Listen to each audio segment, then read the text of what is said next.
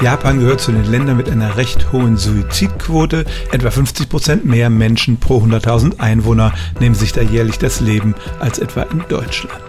Eine häufige Suizidmethode ist es, sich vor einen Zug oder eine U-Bahn zu werfen und da überlegen Ingenieure schon lange, wie sie dem vorbeugen können. Eine radikale Möglichkeit ist es, an der Bahnsteigkante Trennwände mit Schiebetüren zu bauen. Das kennen Sie vielleicht von Flughäfen. In Japan gibt es das auch in vielen U-Bahnhöfen und diese Türen öffnen sich erst, wenn die U-Bahn eingefahren ist.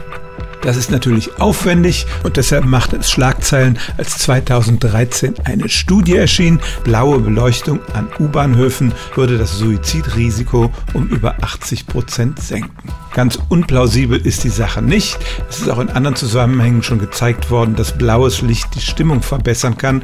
Aber 80 Prozent ist natürlich eine riesige Zahl und die wurde in den folgenden Jahren dann doch arg in Zweifel gezogen. Insbesondere wurde kritisiert, dass die Zahlen einfach zu klein waren, um wirklich verlässliche Aussagen zu machen.